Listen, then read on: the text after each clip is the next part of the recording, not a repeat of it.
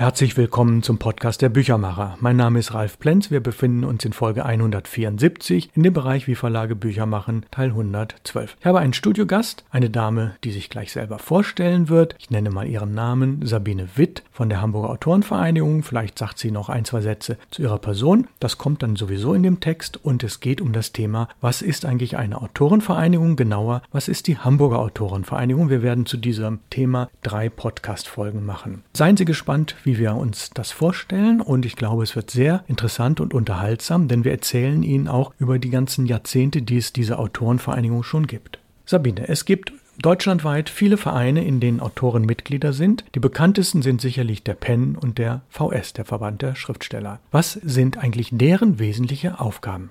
Die Aufgaben der großen Autorenvereinigungen wie PEN und der VS sind hauptsächlich die Interessenvertretung professioneller Autoren und Schriftsteller. So zum Beispiel auch Dienstleistungen wie das Aushandeln von Normverträgen und Honorarvereinbarungen, Rechtsschutz, Stärkung der Rechte und die internationale Zusammenarbeit.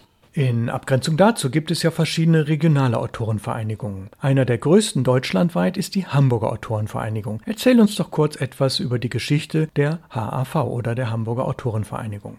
Die Hamburger Autorenvereinigung, die HAV, ist tatsächlich einer der größten Schriftstellerverbände Deutschlands. Es gibt sie schon seit 1977. Hauptsächlich stammen unsere Mitglieder aus dem norddeutschen Raum, aber auch aus anderen Bundesländern und anderen Staaten. Finanziell stützt sich unsere ehrenamtlich organisierte Vereinsarbeit auf Beiträge und Spenden aller Mitglieder und auf dankenswerterweise von der Hamburger Behörde für Kultur und Medien gewährte Fördermittel. Beinahe unglaubliche 26 Jahre lang leitete die bekannte Hamburger Journalistin Rosa-Marie Fiedler-Winter die Hamburger Autorenvereinigung. Für ihren Einsatz erhielt sie das Bundesverdienstkreuz. Sie gab den Vorsitz im Jahre 2003 an Gino Leineweber ab, einen international prämierten Poeten, Schriftsteller und Übersetzer. Er ist der Ehrenvorsitzende der HAV seit seiner Amtsübergabe an mich im Jahr 2015.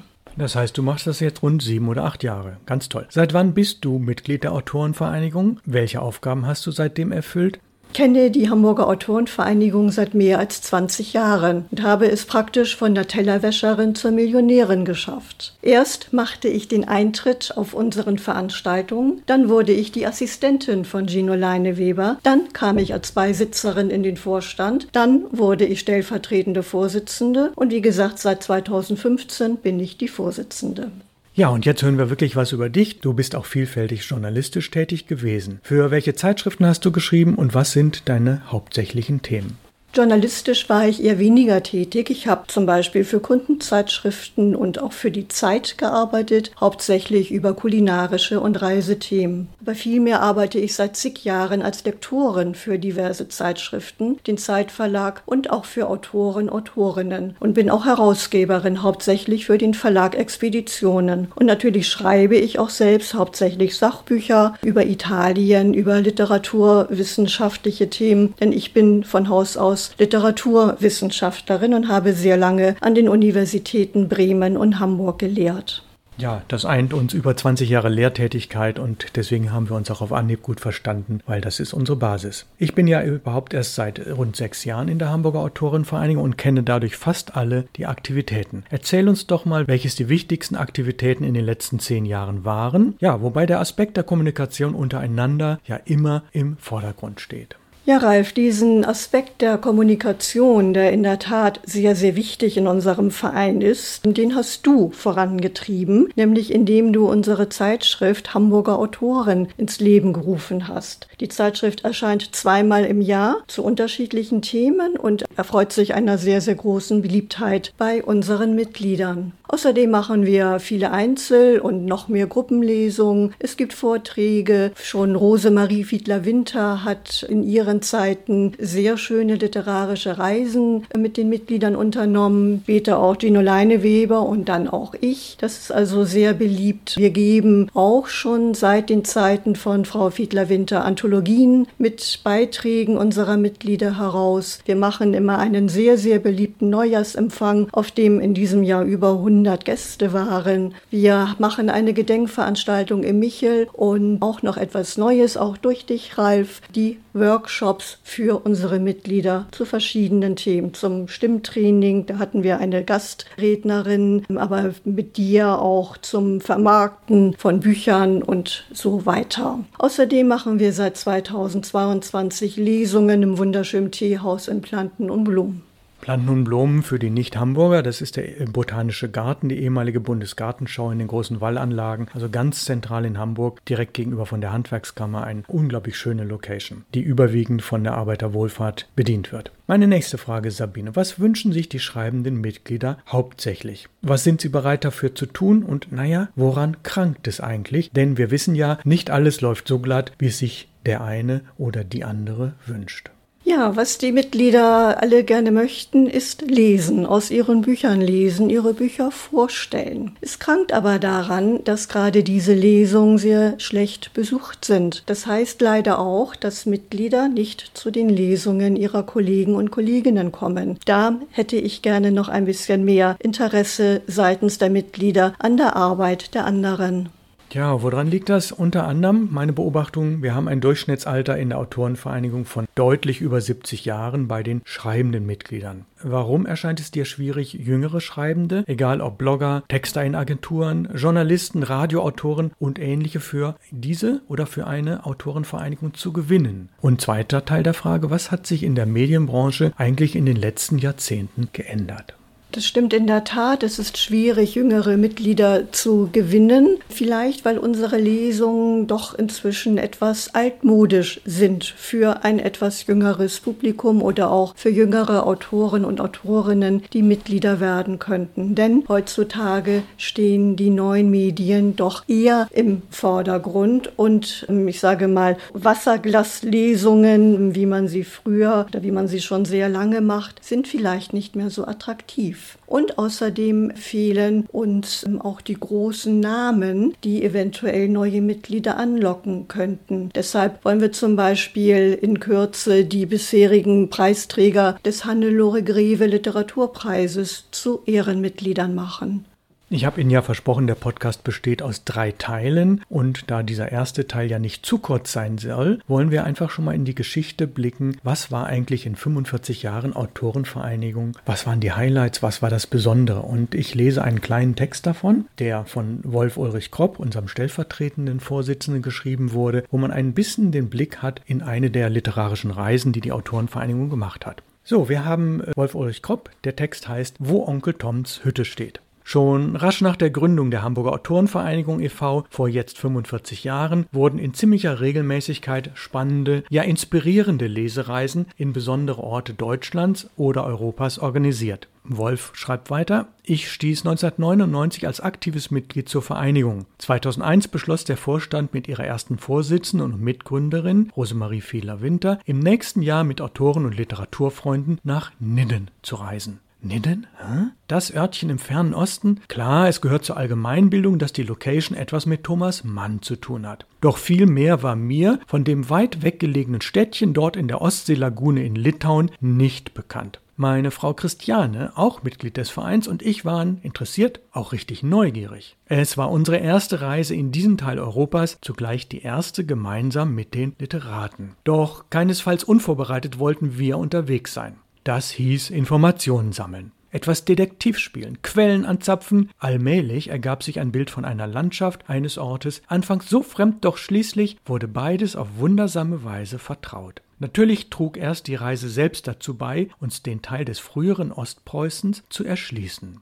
Nun möchte ich euch einladen, dass wir gemeinsam diesen besonderen Zipfel Land erkunden. Land, das geeignet ist, Sehnsucht und Fernweh zu wecken. Kurische Nährung heißt jene Lagune zwischen nordostpreußischem Samland und der Ostsee. Der Name stammt von den Kuren, der Urbevölkerung der Nährung, deren Sprache ausgestorben ist. Ich überspringe jetzt einen kleinen Teil des Textes. Und Thomas Mann verkündete 1931 auf einem Vortrag, der eigenartige Charakter dieses Landstrichs hat nichts Einschmeichelndes, aber er kann einem ans Herz wachsen. Ich überspringe wieder ein bisschen was. Thomas Mann kannte Ostpreußen bis 1929 so gut wie gar nicht. Nach Visiten von Königsberg und Rauschen schlug ihm Bernhard Koch, der österreichische Konsul in Königsberg und Leiter des Verlags Gräfe und Unzer, einen Ausflug nach Nidden vor. An einem Freitag des 24. August 1929 trafen Manz im Ort ein und stiegen im Hotelgasthof Hermann Blode ab. Bereits vier Tage später war in der Königsberger Allgemeinen Zeitung zu lesen, dass Thomas Mann beabsichtige, sich in Nidden ein Sommerdomizil einzurichten. Der Schriftsteller, so hieß es, sei von der Eigenart und Schönheit dieser Natur, der Welt, der Wanderdünen, dem von Elchen bewohnten Wald zwischen Haff und Ostsee so ergriffen, dass er beschloss, an eine so entlegene Stelle einen festen Wohnsitz zu schaffen, an dem fortan die Sommerferien mit den schulpflichtigen Kindern zu genießen seien. Liebe auf den ersten Blick. Ich überspringe wieder ein bisschen von dem Text von Wolf Ulrich Kropp. Es geht um Thomas Mann. Gerd Hoppmann residierte auf Hiddensee und Nitten mit dem kurischen Haff sollte Thomas Manns Revier werden. Zu guter Letzt gab es noch einen finanziellen Aspekt. Im fernen Ostpreußen war Bauland und das Bauen erschwinglich. Die Investition konnte aus Teilen des Nobelpreises und dem Vorschuss seines Verlegers Samuel Fischer für eine neue Volksausgabe der Buddenbrocks bezahlt werden. Unser Trip, also Hamburger Autorenvereinigung, unser Trip nach Nidden war alles andere als eine Lustreise. Wir hatten ein strammes Programm zu absolvieren. Besichtigung der Kulturstätten. Das Bernstein- und Fischer-Museum, ein Denkmal, das den deutschen Weltrekordsegelflieger Ferdinand Schulz würdigt. Der ehemalige Gasthof Blode, einst Malertreffpunkt der Künstlerkolonie, ist das Hermann Blode Museum geworden. Auch das musste besucht werden. Und natürlich das Sommerhaus von Thomas Mann auf dem Schwiegermutterberg, wo er von 1930 bis 1932 mit Familie die Ferien verbrachte, Aufsätze, Briefe und den Josef-Roman schrieb. Die Hausbesichtigung war mit allerlei Vorträgen des Repräsentanten des Thomas Mann Kulturzentrums angereichert. Abends dann lasen wir von einheimischen Interessenten aus unseren Werken. Arno Sominski, unser heutiges Ehrenmitglied, las aus Sommer 44 und wie lange fährt man von Deutschland nach Ostpreußen. Die spannende Veranstaltung fand in der ausverkauften Stadthalle vor begeistertem Publikum statt. Nach reichlich geistiger Nahrung trafen wir uns im Kaminzimmer des Thomas Mann Hauses und diskutierten in gemütlicher Runde bis in den frühen Morgen. Gerlinde Fischer-Diel, unsere zweite Vorsitzende, hatte sich mit Thomas Mann befasst. In unserer Kaminrunde schilderte sie seinen Alltag in Nidden. Eigentliche Ferien waren seine Aufenthalte hier nicht. Sein disziplinierter, ganz auf die Arbeit ausgerichteter Tagesablauf ging weiter. Die Familie hatte darauf Rücksicht zu nehmen. Der Hausherr durfte bei dem Schreiben nicht gestört werden. Ebenso wenig beim Nachmittagsschlaf. Vor dem Frühstück pflegte er einen Waldspaziergang zu unternehmen. Hernach schrieb er einige Stunden oben in seiner Mansarde, hauptsächlich an den Josefsgeschichten. Um die Mittagszeit folgte er der Familie an den Ostseestrand, wo er in einem Strandkorb weiterarbeitete. Nur Manns hatten einen Strandkorb, andere Gäste lagen am Strand herum und bauten Sandburgen. Nachmittags widmete er sich der Lektüre oder der Korrespondenz, indem er gern Postkarten mit seinem Sommerhaus an Freunde verschickte. Zu dieser Tageszeit erschienen auch Journalisten und Fotografen aus nah und fern, die für die Presse Neuigkeiten über Manns erfahren wollten. Der Abend gehörte der Musik. Ein Grammophon und Wagner-Schallplatten befanden sich griffbereit auf einer Kommode. Ich überspringe jetzt wieder einen kleinen Teil des Textes von Wolf Ulrich Kropp. Am letzten Tag unseres Aufenthaltes verweilten wir noch einmal in den lichtdurchfluteten Räumen mit künstlerischen Exponaten, klassischer Musik und den vielen Bildern, Fotografien und Erinnerungsstücken der ehemaligen Eigentümer. Ah, noch ein letzter Blick auf Onkel Toms Hütte, Thomas Mann. Das farbenfrohe, redgedeckte Walmdach-Holzhaus mit den blauen Fenstern, den verzierten Fensterläden, im First die gekreuzten Pferdeköpfe als Dachreiter. Symbolisiert das nicht Weltoffenheit eines unabhängigen Litauen? Die Städte sollen nicht nur Kulturmuseum und Gedenkort sein, nein, vielmehr ein Brückenkopf nach Westen. Ein Begegnungsort für das Verständnis europäischen Denkens, Sehens und Fühlens. Ich verlasse die Städte großer Literatur mit den Worten Golomanns. In unseren Zeiten kann man nicht zurück. Man wird, was man ehedem geliebt hat, nicht wiederfinden, weswegen man immer Neues suchen muss. Sprach damit der Sohn dem Vater nicht aus der Seele? Wir bedanken uns für heute fürs Zuhören. Nächste Woche kommt dann Teil 175, wie Verlage Bücher machen, Teil 113. Es geht dann weiter mit dem Thema Hamburger Autorenvereinigung. Kommen Sie gut durch die Woche. Ich wünsche Ihnen alles Gute bis dahin. Herzliche Grüße aus Hamburg, Ihr Ralf Plenz.